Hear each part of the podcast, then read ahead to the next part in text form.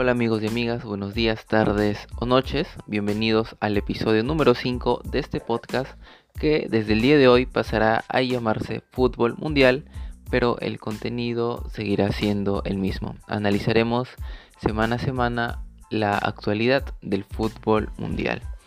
Esta semana para arrancar vamos a ir con lo que ha sido la Liga Santander, la Liga Española, hasta el momento porque mañana juega el Barcelona el último partido para cerrar esta jornada número 27 pero ya se han jugado la mayoría de encuentros desde el 12 es decir desde el viernes. La fecha comenzó con el encuentro entre Levante y Valencia. El Levante se llevó la victoria por la mínima.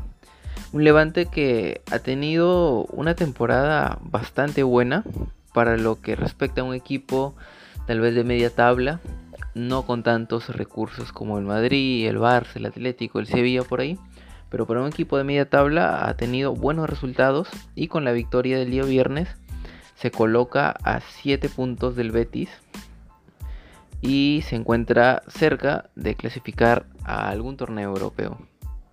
Luego, la jornada siguió con el partido entre el Alavés y el Cádiz, que son dos equipos que están un poco más abajo de la media tabla. El Alavés eh, está en la posición número 18, sigue en zona de descenso, pero sigue sumando puntos para poder salir de ahí. Y el Cádiz está en la posición número 14 con 29 puntos a 6 puntos del Alavés. Es decir, a 6 puntos de la zona de descenso. Creo que en la parte baja de la tabla de la liga aún no hay nada definido, no sabemos con certeza quién va a descender o no. Aún quedan unas son 38 fechas, así que nos quedan aproximadamente 11 fechas para que finalice la Liga Santander. Luego, el día sábado se jugó el partido entre el Real Madrid y el Elche. Y aquí sí vamos a hacer un poco más de análisis porque el Madrid partió con una especie de formación 3-5-2 con Lucas Vázquez y Mendy haciendo el rol de carrileros en la media cancha. Y una línea de tres que tuvo como, como principal novedad el regreso de Sergio Ramos al, al, equipo de Real Madrid. Recordemos que estuvo lesionado por mucho tiempo. Pero Zidane lo ha hecho jugar unos cuantos, bueno, unos cuantos minutos, ¿no? De hecho, Ramos jugó aproximadamente 60 minutos, una hora. Y más que nada creo que lo hizo por el tema de que el martes se le viene Champions al Real Madrid. Y pues va a necesitar a Ramos al 100%. No sabemos si está al 100%. No se le vio ninguna molestia. Podemos suponer que sí. Pero si sabemos que cuando un jugador regresa de una lesión tan larga, le cuesta un poco tomar ese, ese ritmo profesional, ese ritmo que se tiene en partido, porque no es lo mismo, obviamente, entrenar en tu casa, entrenar con el equipo, que salir a jugar un, partido oficial. Pero bueno, el tema es que para el Real Madrid, creo que es una buena noticia el regreso de Ramos. Estuvo sólido, buscando el, el cabezazo en la pelota parada. Pero por otro lado, en general, el rendimiento del Madrid hasta el minuto 60 no fue muy claro. Y creo que se debe también a la ausencia de Modric y Cross desde el 11 titular, la formación eh, tuvo a Valverde y a Isco haciendo las veces de Modric y, Tony Cross y creo que le faltó esa claridad en el medio campo en Madrid. Esto deja al descubierto tal vez que el Real Madrid eh, sufre mucho cuando no están Modric y Cross para poder armar el juego en el medio campo. Isco ni Valverde hicieron, a ver, un, partido correcto, pero no lo suficiente como para poder sorprender a un Elche que jugó bastante bien hasta el minuto 60. El primer tiempo fue, yo creo, un partido de toma y dame en que ambos, ambos equipos eh, tuvieron sus situaciones. El Benzema tuvo unas cuantas. Vinicius por ahí también lo vimos un poco más cómodo jugando como una especie de media punta, acompañando a Benzema, teniendo espacios, pudiendo picar un poco más al espacio. Pero al Madrid le, le, costaba generar jugadas claras de peligro. eran más contraataques los que hacían que tuviera oportunidades de gol. Y el Elche, pues que en el segundo tiempo aprovecha una pelota parada y pone el 1-0. En esos momentos se le complicaba la cosa al Madrid. Entonces eh, decide meter a Cross, a Modric y a Rodrigo. Y creo que desde ahí el Madrid empieza a tener mucha más claridad en el mediocampo. Empieza a armar mucho mejor las jugadas. Rodrigo empieza a tener un poco más de protagonismo en el equipo. Empieza a asociarse un poco más con Benzema. Y precisamente los tres que entran en el minuto 60, es decir, Cross, Modric y Rodrigo, son los que participan directamente de las jugadas de gol que permiten que el Madrid termine volteando el partido. El primer gol llega de una pelota parada en segunda instancia en la que Tony Cross saca el córner corto con Modric. Modric centra prácticamente un pase preciso a la cabeza de Benzema que termina conectando y empatando el partido. Modric y Cross creo que se, entienden de, de, una manera perfecta y el fútbol cuando tienes jugadores que juegan igual, que piensan igual como Modric y Cross, se hace muy sencillo. Y en el segundo gol, ya al, terminar el partido, de hecho lo hace en el minuto 91, eh, es un balón que, que entiende bien Rodrigo, que se le devuelve correctamente a Benzema y Benzema define de una manera muy exquisita, poniendo el 2 a 1 y volteando un partido que se, que se le veía muy, muy complicado al Madrid, incluso para poder empatarlo, porque el Elche estaba jugando bien, pero al meter a sus piezas claves en el medio campo, Modric y Kroos, el Madrid eh, tiene mucha, mucha más claridad. No sabemos si el, el 3-5-2 que está usando Zidane no tan constantemente, pero sí está probando esa formación mucho. La va a usar este martes en Champions contra el Atalanta, que ya vamos a analizar también esa llave rápidamente. Pero creo que en ese sistema se aprovecha mucho mejor a Vinicius, pero con la vuelta de Hazard también. No nos olvidemos que Hazard jugó unos minutos, ya está recuperado la lesión. El Madrid ha recuperado dos piezas muy importantes, como lo son su capitán y y referente en la saga defensiva, Sergio Ramos y Hazard, que aún no lo hemos visto brillar como hubiéramos querido, porque Hazard era un muy buen jugador cuando llegó del Chelsea, pero las lesiones no le han permitido tal vez dar ni brillar de una manera que a la que estábamos acostumbrados a verlo anteriormente. Pero bueno, el Madrid termina rescatando un triunfo agónico que le permite seguir en pelea contra el Atlético de Madrid y el Barcelona por la punta de la liga. Y hablando del Atlético de Madrid, este fin de semana también jugó contra el Getafe. De hecho, el mismo sábado jugó contra el Getafe. Un partido en el que el Atlético tuvo las más claras. Llegó mucho al, al arco del Getafe. Pero no pudo concretar. También no vamos a desmerecer al, Getafe, que es un equipo que se sabe defender muy bien. Y pues el Atlético creo que también jugó pensando en lo que se le viene eh, esta mitad de semana, jugar contra el Chelsea. Tiene una llave de octavos de final de Champions por voltear. No sé si el no pasar sería un, un fracaso en la temporada, porque está ahí en la pelea por la liga, pero el 1-0 contra el Chelsea es un resultado que se, puede remontar.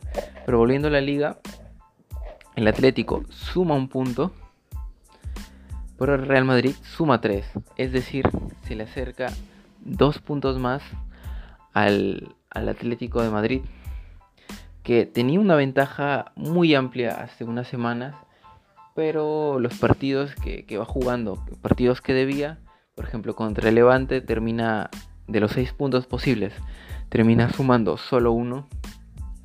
Y a eso hay que sumarle que el Barcelona juega todavía el día de mañana. Actualmente, eh, ahí en la punta, el Atlético tiene 63 puntos. El Madrid está a 6 puntos con 57. Y el Barça tiene 56. De ganar mañana, el Barça tiene 59. Se colocaría 4 del Atlético. Y a falta de 11 jornadas, eh, la liga todavía yo creo que que va a tener para rato en, cuestión de, de, ver qué equipo va a salir campeón. Aún no se define nada. Quedan dos partidos clave, que son el Superclásico español, eh, Barcelona contra Real Madrid, y el partido entre el Atlético y el Barça. El clásico se juega en la fecha 30 y el, el Barcelona contra Atlético de Madrid se juega en la 35, es decir, van a haber enfrentamientos directos que creo van a definir en gran parte lo que va a significar ver qué equipo sale campeón. Bueno, entre otros resultados de la liga, tuvimos eh, la victoria del Sevilla en el, en el clásico contra el Betis, el clásico que tienen entre los dos. Luego el Villarreal le ganó por 3 a 1 al Eibar como visitante. El Granada venció por un gol a 0 a la Real Sociedad. El Celta de Vigo en un partido muy parejo empató contra el Athletic de Bilbao. Dos equipos que están parejos, no solo estuvieron parejos en el partido, sino que también están parejos eh, en lo que es la tabla de clasificación. Ambos tienen el mismo puntaje, 34 puntos en la décima y onceava posición respectivamente. Y también tuvimos el empate entre el Osasuna y el Real Valladolid. La liga en general, en la parte de arriba, el Atlético, el Madrid y el Barça van a seguir peleando fecha a fecha. Vamos a ver cómo les va en la Champions al Atlético de Madrid y al Real Madrid. Si logran pasar de fase, eh, pues vamos a tener que ver cómo los entrenadores tratan de utilizar de la mejor manera su plantel para no desgastarlos y tendremos que ver también si le dan prioridad a la Champions, si es que logran pasar de fase, o a la Liga. Luego el Sevilla, que era un equipo que hace unas semanas estaba con posibilidades reales incluso de pelear el, título, porque estaba a pocos puntos de Barcelona y Real Madrid, estaba ahí a uno, dos puntos, pero desde que juega esa fecha contra el Barcelona y pierde, luego pierde en la Copa de Rey, luego vuelve a perder contra el Elche, si no me equivoco, se va alejando poco a poco. Y ahora creo que eh, el mayor reto del Sevilla va a ser tratar de mantenerse ahí en la cuarta posición y asegurar su, su participación en la siguiente UEFA Champions League, clasificando como el cuarto de España. Luego, el quinto está la Real Sociedad con 45 puntos, el sexto está el Betis con 42. El Villarreal viene por ahí con 40, el Granada con 36, el Levante con 35. Por ahí hay tres o cuatro equipos peleando por eh, clasificar a, los torneos que no son la Champions, Europa League. Y bueno, en la zona de descenso tenemos al Alavés, el Eibar, el Huesca, que digamos hasta el Elche, Valladolid, Getafe y Cádiz y por ahí aún está la pelea también ya que la distancia entre esos equipos no es muy grande, por lo cual aún tienen posibilidades todos los equipos de la parte baja de la tabla en la liga de pelear por no descender. Bueno, ahora vamos a, continuar con el análisis de lo que fue esta jornada y pasamos a la Premier League. Una Premier en la que el City, más allá de la caída que tuvo contra el Manchester United, hace un par de fechas sigue sumando y despuntándose. Le saca ya 14 puntos al Manchester United. El Manchester United es verdad tiene un partido menos, pero a este paso el City va a paso de campeón, como se diría. Esta fecha arrancó con el partido entre Newcastle y el Aston Villa, no en un empate 1 a 1.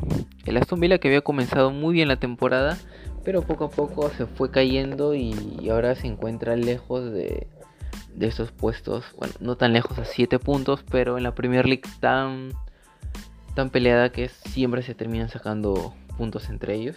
En fin. Eh, luego la jornada continuó con el empate a 0 entre el Leeds United y el Chelsea. El Chelsea que perdió la oportunidad de separarse un poco del West Ham. Eh, perdió esta fecha contra el Manchester y vamos a hablar de ello. Pero el Chelsea sigue en posición de Champions League a 3 puntos del West Ham que tiene un partido menos. Chelsea con 51 puntos y el West Ham con 48 puntos, pero un partido menos. en lo personal me gustaría verlo al West Ham en Champions League. Bueno, luego jugó el Crystal Palace que derrotó al West Bromwich por un gol a cero. West Bromwich que sigue en, en la parte baja de la tabla, penúltimo. Se ve muy difícil que se pueda salvar del descenso esta temporada. Luego el Everton que cayó como local contra el Burnley. El Everton que sigue perdiendo oportunidades de colocarse, aún tiene posibilidades de colarse en algún torneo europeo. Pero si se sigue dejando estos puntos eh, en casa, sobre todo contra rivales que están muy por debajo en la tabla de posiciones, va a ser muy difícil porque le vienen por detrás el Tottenham, el Liverpool, el Aston Villa, el Arsenal. Tiene que, empezar a, sumar de local, a hacerse fuerte y tratar de sumar de tres. Luego el Fulham cayó contra el City, que como decíamos va a paso de campeón. Va cada fecha separándose más y más, porque cada jornada que pasa sigue sumando de a 3. Y cada jornada que pasa al Manchester se le va acabando, al Manchester United se le va acabando el margen de poder alcanzarlo.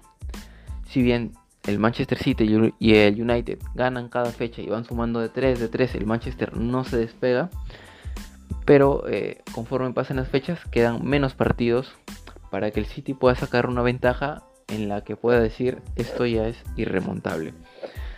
También como dato, el, el Kun Agüero marcó este fin de semana con el City de penal después de un poco más de un año, si no me equivoco. Bueno, el City también tiene Champions este martes, una llave que creo yo está cerrada. Si bien el el marcador es solo 2 a 0 y no es una distancia tan larga, el, creo que a nivel de juego el Borussia Mönchengladbach no puede, no puede ser superior al City. Aunque en el fútbol cualquier cosa puede pasar. Luego el Southampton cayó como local por 2 goles a 1 contra el Brixton. El Southampton también otro equipo que comenzó muy bien la temporada, pero que al final terminó cayéndose también esa goleada por 9 a 0, si no me equivoco, contra el Manchester United. Eh, creo que lo desconcentra un poco y se vuelve un equipo irregular que termina alejándose de los puestos de Europa y acercándose más ahora a los puestos de descenso. De hecho está a 7 puntos del Fulham y pues va a tener que, pelear para no, no, tener que jugársela al final de la temporada. Luego el Leicester que aplastó 5-0 al Sheffield United Sheffield United que está en la última posición, parece que está sentenciado y al descenso. Y el Leicester que no podemos descartarlo ni subestimarlo, porque está ahí también a un punto del Manchester. Tal vez no va a poder, al igual que el Manchester United, quitarle el, campeonato al City, pero puede asegurar su puesto en Champions. Y creo que merecido porque viene siendo una temporada muy buena el Leicester City más allá de la eliminación en, la UEFA Europa League. Luego el día de hoy también tuvimos el partido entre el Arsenal y el Tottenham, un partido clave entre ambos equipos que le permita al Arsenal sumar 41 puntos y colocarse a solo 4 puntos del Tottenham y a 7 puntos del West Ham, que sería el último equipo que en teoría está clasificando a un torneo internacional. El Arsenal que no comenzó bien la temporada, pero que poco a poco va acomodándose en la tabla y pues va a tratar de, colarse a un torneo internacional. Aunque esta temporada, hasta el momento, tenemos al Everton, al Tottenham, al Liverpool, al Arsenal y al Aston Villa fuera de torneos internacionales. Así que creo que va a ser va a ser un hecho de que alguno de estos equipos grandes de Inglaterra puede llegar a quedarse sin clasificar a un torneo internacional. Bueno, el Liverpool y el Chelsea de ganar la Champions estarían clasificándose automáticamente a la siguiente fase, pero de no lograrlo, el, Liverpool sobre todo está en riesgo de no jugar Europa la próxima temporada. Y finalmente el Manchester United se enfrentó al West Ham para poder cerrar esta jornada 28 de la Premier League Ganó con un autogol básicamente United. United que fue superior por varios tramos del partido, pero el West Ham es un equipo que viene jugando muy bien Lamentablemente no se le dieron las cosas y como digo, me gustaría ver al West Ham en Champions League la próxima temporada o en Europa League al menos. Pero con este resultado, el United sigue en la pelea por el, por el título.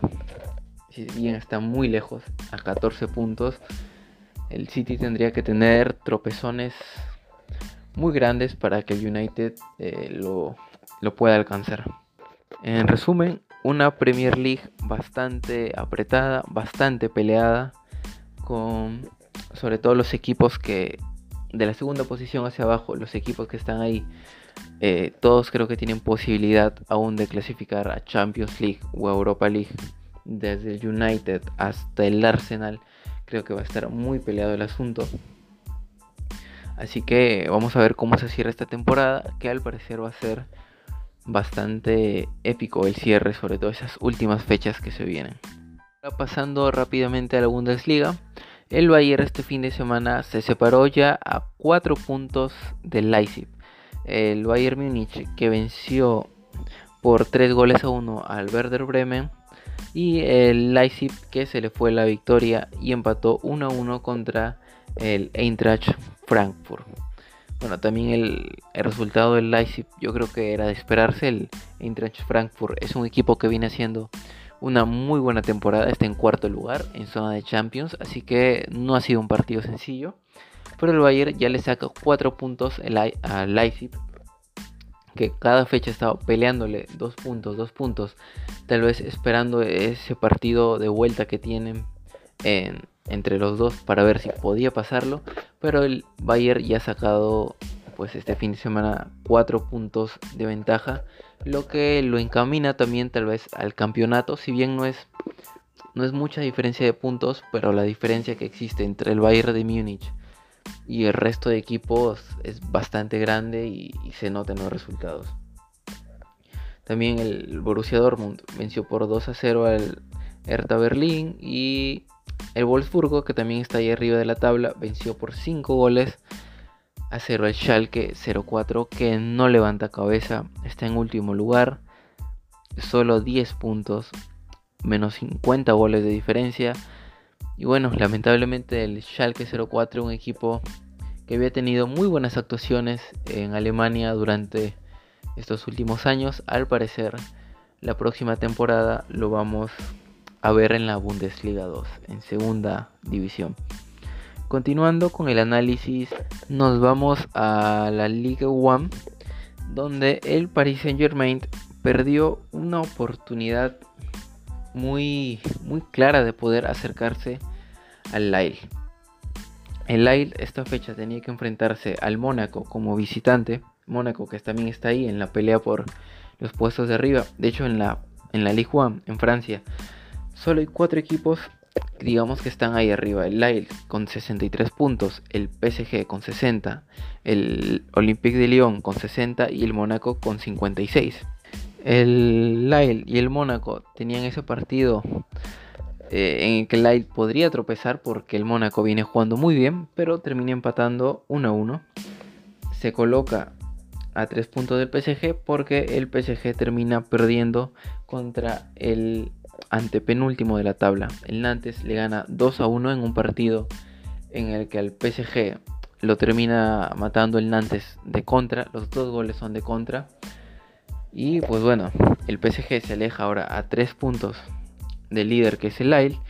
El Olympique de Lyon lo alcanza en la tabla. El PSG está arriba más que nada por la diferencia de goles. Pero eh, en Francia también eh, al parecer el campeonato se va a definir hasta el final, hasta en las últimas fechas. Vamos a ver cómo el PSG maneja el tema de jugar en dos frentes, tanto, bueno, hasta tres creo que sigue vivo en la Copa de Francia, ¿sí? Eh, luego la Champions League, que ya está en cuartos de final, y la Ligue 1, la Liga Francesa. Porque hemos estado acostumbrados, y el PSG también, a estas alturas de la temporada, estar ya en en primer lugar, sacándole mucha ventaja a sus rivales, teniendo un plantel superior al resto de, toda la liga francesa, teniendo muchas más piezas de recambio, pero esta temporada se le está complicando mucho el tener que jugar en desventaja, podemos decirlo, jugar contra la adversidad, estar peleando la punta del, torneo local, luego en cuartos no sabemos qué rival ir a tocar y también en la Copa de Francia y esta temporada que ha sido una seguidilla de partidos en las que el entrenador tiene que, que rotar el plantel, los jugadores llegan cansados, agotados, con fatiga vamos a ver cómo maneja esto el PSG, cómo maneja el tema de la adversidad, que pocas veces le hemos visto a un equipo que domine su liga local todos los partidos, gana por goleada. Vamos a ver cómo maneja este tema. Y en general la liga francesa, al parecer, si se mantiene de esta manera, va a tener un cierre dramático de temporada para definir al campeón. Y para cerrar el análisis de las cinco grandes ligas, nos vamos rápidamente hasta Italia, la Serie A. Una jornada en la que Cristiano Ronaldo marcó tres goles, un hack trick en el primer tiempo, creo que en menos de media hora ya había un hack trick de Cristiano Ronaldo que le dio la victoria a la Juventus por tres goles a uno de el Cagliari. Con este resultado, eh, Cristiano Ronaldo, bueno, en primer lugar hablando de él, le demuestra pues a todo el mundo que sigue vigente. No tuvo una buena actuación en el partido de vuelta contra el Porto, es verdad. Pero pues sigue teniendo la calidad que tiene un jugador de, talla mundial a pesar de la edad. Luego el Napoli venció al Milan de visita. Y el Inter venció como visitante también por dos goles a uno al Torino. Con estos resultados principalmente entre los equipos que están en la parte superior de la tabla, tenemos que el Inter ahora tiene 65 puntos. Segundo está el Milan con 56 puntos. Tercero se encuentra la Juventus con 55 puntos, pero con un partido menos. Es decir, ese partido menos, si no me equivoco, lo debe contra el Napoli. Puede eh, aprovecharlo y pasaría a ser la escolta del Inter porque pasaría con 58 puntos y se pondría a 7 puntos del Inter que no quita el pie del acelerador que sigue sumando de a 3 en cada fecha pero aún quedan 11 fechas para definir quién va a ser el campeón cómo quedará la serie en Italia también tenemos el Atalanta que ganó este, este viernes por 3 goles a 2 ante eh, el Spezia. Se coloca cuarto en la tabla también en posición de Champions. El Napoli con un partido menos, justamente el que debe contra la Juventus, se coloca quinto con 50 puntos. Y la Roma que cayó eh, el día de hoy contra el Parma se colocaría en la sexta posición también con 50 puntos, pero con peor diferencia de goles que el Napoli. En resumen, la serie parece tener un líder que va encaminándose a campeón, pero aún nada está dicho. Vamos a ver si el Inter sabe manejar esta situación de estar arriba de la tabla, que hace muchos años no veíamos al Inter peleando ahí arriba. Pero recordemos que el Inter, como eh, la Juventus, ahora pues pueden enfocarse prácticamente solo en la Serie A porque el Milan aún tiene Europa League esta semana contra el Manchester United, jugando el partido de vuelta. recordemos que el primer partido de ida quedó 1 a 1. Bueno, este ha sido el análisis de las cinco grandes ligas de este fin de semana. Aún no se cierran, creo que van a tener muchos cierres dramáticos a final de temporada para definir el campeón, para definir a los clasificados a los torneos internacionales. En fin, vamos a continuar seguramente la próxima semana con la siguiente fecha.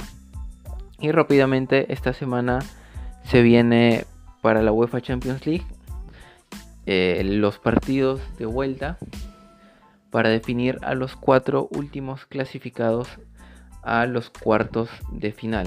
Vamos a tener el día martes eh, los partidos entre el Real Madrid y el Atalanta y el City contra el Borussia Mönchengladbach. la serie del City, como ya dijimos, creo que es una serie que ya está cerrada.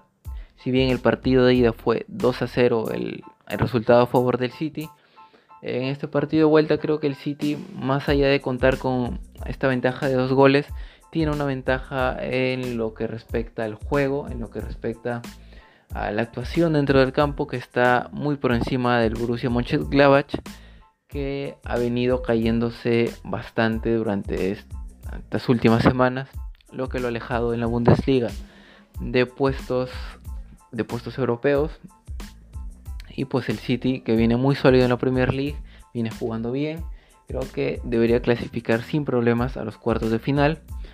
Y el martes también se estará jugando el partido entre el Atalanta y el Real Madrid, una llave que está creo totalmente abierta.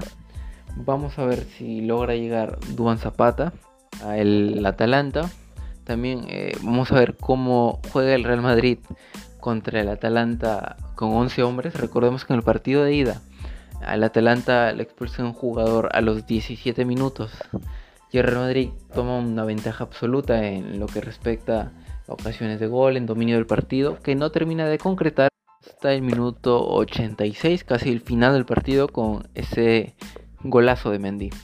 Es una llave que está totalmente abierta. Igualmente creo que el Madrid sigue teniendo cierta ventaja por la experiencia para manejar estas llaves, porque tiene tal vez mejor calidad de medio campo con Tony Kroos y Luka Modric, porque va a estar Ramos también ahora en la saga de defensa. Va a estar probablemente Benzema también, que no estuvo en el partido de ida. Y vamos a ver si Zidane se anima a ponerlo a Hazard. El día miércoles tenemos ya los dos últimos partidos entre el Lazio y Bayern y el Atlético de Madrid y Chelsea. La llave del Bayern creo que está más que cerrada. 4 a 1 en el partido de ida con esos 4 goles de visitante Creo que ya el Bayern ya tiene asegurado su pase a los cuartos de final. No veo un método por el cual la Lazio le pueda hacer daño, si bien la defensa del Bayern no es lo más fuerte que tiene con el ataque, con Lewandowski, Müller, sobre todo, como ya hemos mencionado muchas veces, maquilla toda esa falta defensiva que tiene por un ataque que convierte muchos goles, un ataque muy efectivo y que creo le va a dar sin problemas el pase a los cuartos de final. Incluso podría darse el caso de que el Bayern decidiera poner eh, un equipo con algunos jugadores alternos. Y el siguiente partido sería entre el Atlético de Madrid y el Chelsea. De hecho, ahora que me fijo, justamente los equipos españoles son los que tienen aún una llave abierta en los que no estamos seguros si van a clasificar o no a los cuartos de final. El Atlético de Madrid que perdió por 1 a 0 ante el Chelsea sigue siendo igualmente una llave, una serie que se puede remontar. O que sigue siendo una llave muy pareja, una de las más parejas de los octavos de final, sino la que está más igualada. El Chelsea sacó ventaja de solo un gol. Pero el Atlético es un equipo que tiene mucha experiencia en llaves de vuelta. Creo que es un partido con pronóstico reservado. Y vamos a ver si el Atlético logra remontar o el Chelsea termina asegurando su clasificación para los cuartos de final de la UEFA Champions League. Esta semana también se va a definir lo que son los clasificados a los cuartos de final de la UEFA Europa League y el día viernes vamos a tener el sorteo tanto de los cuartos de la Champions como de la UEFA Europa League que ya estaremos analizando la próxima semana. Bueno, nos hemos pasado un poquito de la media hora, no importa. Ha sido un gusto compartir este nuevo episodio de el podcast desde ahora llamado Fútbol Mundial. Muchas gracias por el apoyo. Nos vemos la próxima semana para analizar toda la jornada futbolera que nos deje esta semana, que va a estar muy cargada de mucho fútbol. Este ha sido un nuevo episodio de Fútbol Mundial y nos vemos la siguiente semana. Adiós.